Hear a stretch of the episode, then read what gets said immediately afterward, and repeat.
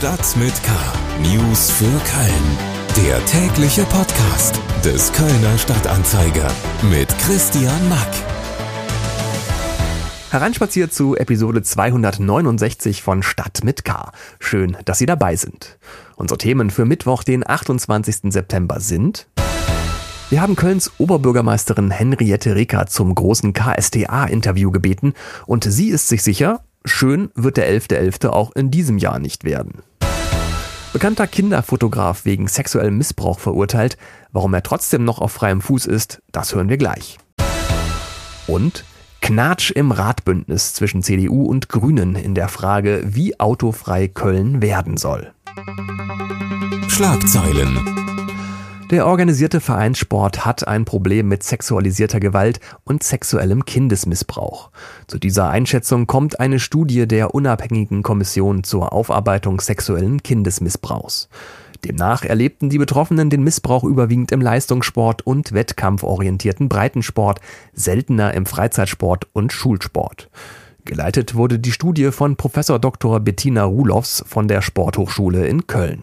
Die Berichte von Betroffenen sexualisierter Gewalt und sexuellen Kindesmissbrauchs im Sport sind erschütternd. Sie lassen ein Bild vom Sport entstehen, das nicht zu seinem weit verbreiteten positiven Image passen mag. Und gerade das hat es den Betroffenen schwer gemacht und macht es ihnen auch heute noch schwer, für ihr im Sport erfahrenes Leid Aufmerksamkeit und Hilfe zu erhalten.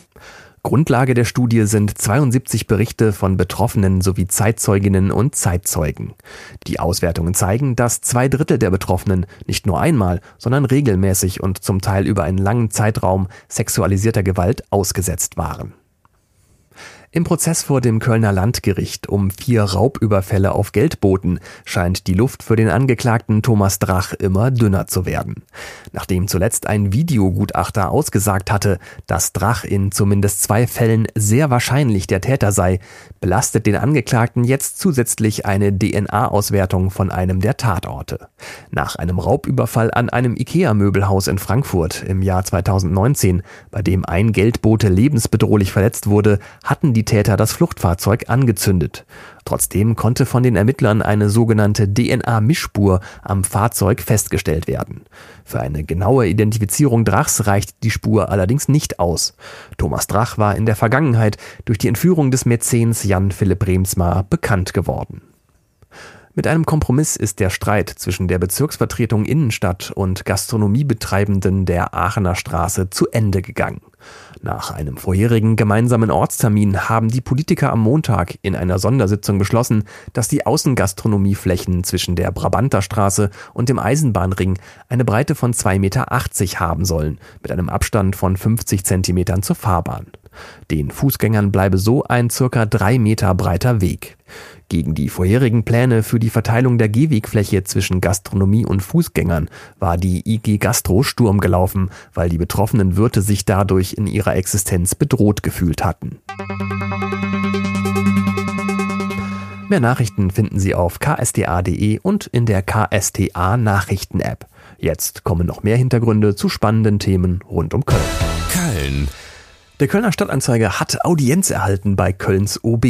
Unser großes Interview mit Henriette Reker stand natürlich im Zeichen der Krisen unserer Zeit, also Krieg, Corona, Kostenexplosion.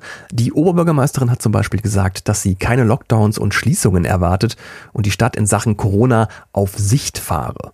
Zugeschaltet ist mir jetzt Matthias Hendorf aus unserer Lokalredaktion. Er hat das Interview zusammen mit unserem Chefredakteur Carsten Fiedler und unserem Lokalchef Tim Attenberger geführt. Hallo Matthias. Hi. Ihr habt die OB ähm, auch darauf angesprochen, dass an Kölner Schulen auch im dritten Corona-Winter noch keine Luftfilter im Betrieb sind, weil die bei der Ausschreibung der Stadt unterlegenen Anbieter von Filteranlagen geklagt haben. Und ich finde, Frau Reke hat in diesem Zusammenhang eine interessante Haltung zu Luftfiltern durchblicken lassen, oder? Ja, das hat sie. Das ist muss man dazu sagen, nicht ganz neu. Sie war immer sehr, sehr skeptisch, was die Luftfilter und ihre Wirkung in der Corona-Pandemie an den Schulen angeht.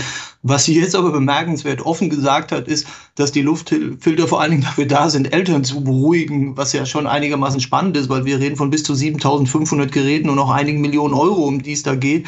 Und auf die Frage, ob die Stadt die quasi angeschafft hat oder anschaffen möchte, viel mehr, äh, also warum sie das gemacht hat, hat sie dann gesagt, naja, wir haben dann irgendwie alles gemacht, was nicht schadet, was ja aber auch heißt, sie ist nicht so richtig davon überzeugt, dass es nützt. Hm. Aber das hat die Stadt dann trotzdem gemacht, weil klar, man muss sich zurückerinnern in die Zeit der Pandemie am Anfang, also klar, es war dann im Jahr 21 und da war der Druck dann ganz hoch und das hat sie relativ offen auch bekannt. Sie hat gesagt, dass die Eltern dann in einer Situation waren, die sie nachvollziehen kann und dem hat die Stadt sich dann ich sage das jetzt mal gebeugt oder ist ihm gefolgt. Das mhm. war schon eine ganz bemerkenswerte Antwort, ja.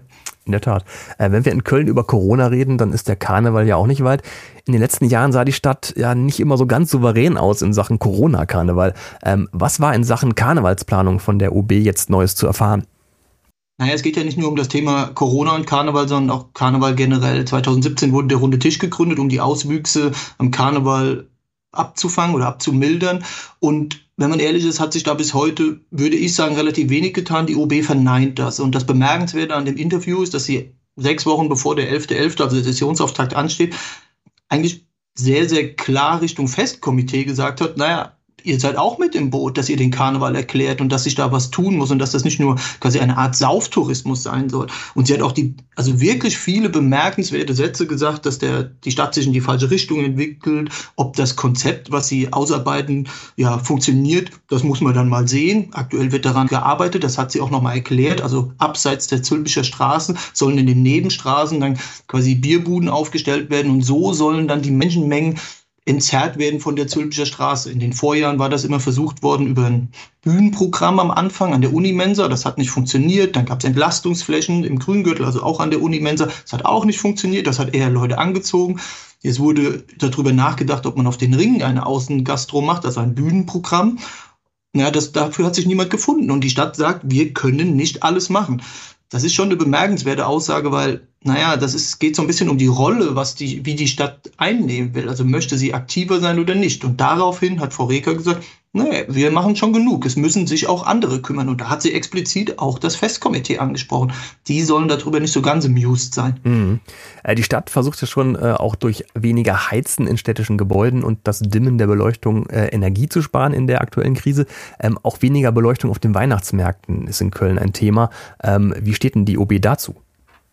Da hat sie eine ambivalente Aussage gemacht in meinen Augen. Und sie hat gesagt, ähm, sie findet das ganz gut, dass die Weihnachtsmarktbetreiber angekündigt haben, auf LED umzusatteln und auch ähm, nicht mehr die ganze Zeit die Weihnachtsmarktbeleuchtung anzuhaben. Sie hat auf der anderen Seite aber auch gesagt, dass sie sich Weihnachten oder die Weihnachtsmärkte oder Köln generell ohne Beleuchtung nicht vorstellen kann. Das ist so ein bisschen ambivalent, das ist so hü und hot. Und was ich noch bemerkenswerter finde, ist, dass sie gesagt hat, naja, den Dom nicht anzustrahlen, das wäre wichtig, um ein Zeichen zu setzen. Naja, also sie sagt auf der einen Seite, so ganz ohne Weihnachtsbeleuchtung fände sie schade, aber das Wahrzeichen der Stadt, das könnte man schon abschalten. Ja, das fand ich auch ganz spannend, dass sie das so eingeschätzt hat. Hm. Matthias Hendorf aus unserer Lokalredaktion hat zusammen mit den Kollegen Fiedler und Attenberger Kölns OB Henriette Reker zum großen KSTA-Interview getroffen. Nachzulesen im Kölner Stadtanzeiger und auf ksda.de. Vor Gericht. Vier Jahre und zehn Monate Gefängnis. So lautet das Urteil des Landgerichts gegen einen Kölner Kinderfotograf. Der Mann soll mehrere Kinder, die ihm Modell gestanden haben, sexuell missbraucht haben. Zumindest in drei Fällen sieht das Gericht die Vorwürfe gegen ihn als erwiesen an. Zugeschaltet ist mir jetzt unser Gerichtsreporter Hendrik Pusch. Hallo Hendrik. Hallo Christian. Ohne jetzt äh, Namen zu nennen, um was für eine Person handelt es sich hin bei dem verurteilten Kinderfotografen? Ja, der Angeklagte war unter Zähnekennern wahrscheinlich der bekannteste und renommierteste Kinderfotograf der Gegenwart. Er fotografierte unter anderem für die Vogue, die New York Times und den Stern und er führte Werbeshootings für viele große Unternehmen durch. Er hat allerdings auch für eine Kinderschutzorganisation geshootet, die sich gegen sexuellen Missbrauch richtet. Hm pikant. Die Staatsanwaltschaft hat für den Fotografen äh, sogar äh, ursprünglich zehneinhalb Jahre Gefängnis gefordert. Das Urteil fällt mit vier Jahren, zehn Monaten deutlich milder jetzt aus. Ähm, was konnte dem Mann denn vor Gericht nachgewiesen werden? Ja, das Landgericht sah lediglich die Fälle als erwiesen an, die schon einige Jahre zurückliegen. Da ging es etwa 1999 mit einem sexuellen Missbrauch an einem Jungen im Disney Resort in Florida los. Das Kind war als Fotomodel für den Angeklagten tätig. Ja, weitere mutmaßliche Opfer aus der jüngeren Vergangenheit äh, stufte das Gericht im Prozess zwar als glaubhaft ein, man konnte die Aussagen äh, von den äh, jetzt jungen Männern aber nicht konkreten Taten, etwa mit bestimmten Ort oder Datum zuweisen. Es war also zu ungenau, um zweifelsfrei verurteilen zu können. Ähm, die Verteidigung hat immer wieder versucht, die Opfer und Zeugen als unglaubwürdig darzustellen und wird jetzt wohl auch in Revisionen gegen das Urteil gehen. Äh, was steckt da dahinter? Ja, die Verteidigung sprach immer wieder von einem Komplott und Vorverurteilungen äh, ihrem Mandanten gegenüber. Die Opfer seien manipuliert worden, etwa von ihren Müttern, die teilweise mit dem Fotografen zusammen waren. Das sah das Gericht nicht so und sagte ganz klar, es gab keine Verschwörung. Allerdings sah der Richter auch keinen Grund mehr, warum der Fotograf weiter in Untersuchungshaft bleiben müsste. Da saß er jetzt 15 Monate und deswegen kam er frei. Und bis zu einer möglichen Rechtskraft des Urteils ist der Fotograf also ein freier Mann. Vier Jahre und zehn Monate Gefängnis für einen bekannten 54 Jahre alten Kinderfotografen wegen Missbrauchs in drei Fällen. Das hat das Kölner Landgericht jetzt geurteilt. Trotz Verurteilung bleibt der Mann erstmal auf freiem Fuß. Gesprochen habe ich dazu mit unserem Gerichtsreporter Hendrik Pusch. Alle Infos rund um den Prozess gibt's natürlich auch im Kölner Stadtanzeiger und auf ksta.de. Politik hier in Stadt mit K geht es ja auch immer öfter mal um Pläne der Stadtverwaltung, bestimmte Straßen in Köln autofrei und fahrradfreundlicher zu machen. Zuletzt gab es da entsprechende Pläne für zum Beispiel die Deutzer Freiheit, die Ehrenstraße oder die Kalker Hauptstraße. Natürlich sind solche Pläne, den Autoverkehr zugunsten von Fahrrädern und Fußgängern zurückzudrängen, nicht bei allen Parteien gleich beliebt. Die Grünen sind traditionell eher fürs Fahrrad und die CDU eher fürs Auto. Soweit keine Überraschung. Doof nur, dass in Köln ausgerechnet diese beiden Parteien zusammen mit Volt das Mehrheitsbündnis im Rat bilden. Und ja, da ist Ärger vorprogrammiert. Zugeschaltet ist mir jetzt Paul Groß aus unserer Lokalredaktion. Hallo Paul. Hallo Christian. Ähm, Im Ratsbündnis knirscht es tatsächlich gerade in der Frage, wie viel autofrei in Köln denn nun gut und wünschenswert wäre. Die CDU hat einigen Verkehrsplänen der Grünen jetzt erstmal einen Riegel vorgeschoben. Äh, welche Pläne sind da also jetzt konkret geplatzt?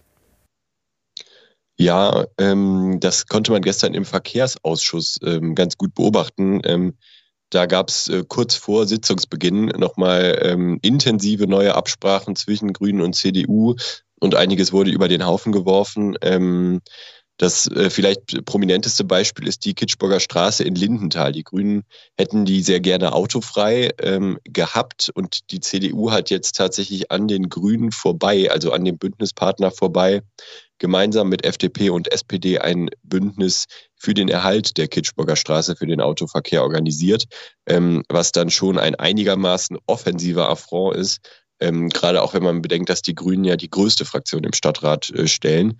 Es gab aber auch ähm, einige andere äh, Entscheidungen im Verkehrsausschuss, ähm, die nicht gerade so nach grünem Geschmack sind. Zum Beispiel wurde der Plan, die Kalker Hauptstraße zu einer Einbahnstraße ähm, umzugestalten, auch erstmal nach hinten geschoben und man will jetzt weitere Varianten prüfen. Das heißt, ähm, es könnte sein, dass die auch doch zweispurig bleibt. Äh, außerdem ist äh, die Deutzer Drehbrücke, an der ja seit anderthalb Jahren gebaut wird und die seitdem nicht befahren wird, ähm, äh, da ist jetzt auch noch nicht in trockenen Tüchern, äh, wie das den Grünen eigentlich recht gewesen wäre, ähm, dass die weiterhin autofrei bleibt und jetzt nur Fußgängern und Radfahrern vorbehalten ist. Ähm, da hat die CDU auch noch mal Beratungsbedarf und hat schon angedeutet, eigentlich über Wochenenden und ähm, Ferien hinaus ähm, sollen da äh, weiter Autos fahren. Ähm, das zieht sich also so durch, auch auf der Kölner Straße in Ports, ähm, die die Grünen zu einer kompletten Fahrradstraße umgestalten wollten. Ähm, ist man jetzt äh, auf Drängen der CDU einem äh, Änderungsantrag der SPD gefolgt, äh, der einige Parkplätze dennoch ermöglichen soll. Also ähm, die Grünen äh, haben da gerade so ein bisschen die Federführung abgegeben in der Verkehrspolitik. Hm. Äh, wie schätzt du das jetzt ein? Ist die Verkehrswende in Köln damit in Gefahr?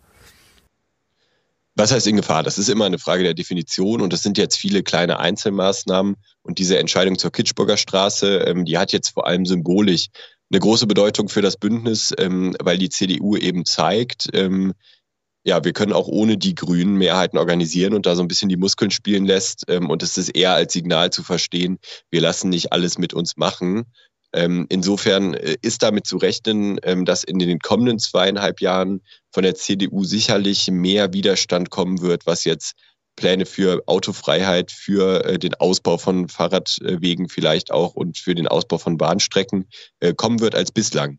Ähm, dass die CDU also äh, eher äh, am eigenen traditionellen Profil ähm, äh, wieder mehr festhalten wird. Davon ist schon auszugehen. Aber ob damit die Verkehrswende gescheitert ist, das ist ja ohnehin eine Frage der Ansicht, äh, was die Verkehrswende überhaupt sein soll ähm, und wie schnell sie gelingen soll. Fakt ist aber, ähm, Köln will bis 2035 klimaneutral sein und da sind natürlich auch viele verkehrliche Maßnahmen für notwendig.